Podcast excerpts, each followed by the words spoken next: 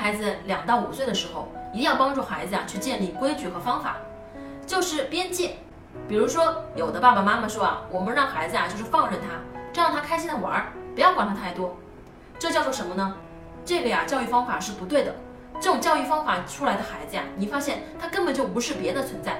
他吃饭的时候可以满桌子挑自己想吃的，全部都拿走，然后呢跟别人根本不用打招呼。饭菜一上桌，大人还没做呢，夸夸夸就把好吃的都给吃掉了，是吗？然后啊在任何地方都可以大声的说话，什么东西呢都没有规矩。所以在这个地方啊，你要参考那本书，就是咱们叫做《如何培养孩子的社会能力》，来一步步的帮助孩子去建立这个规范，让孩子知道说你不能随便的打人，你不能随便的抢别人东西，然后呢，你不能随便的在公众场合大声喧哗，这种地方啊，你影响到了别人，这就是帮他建立了边界。橱窗里有我为大家精选的育儿书单哦。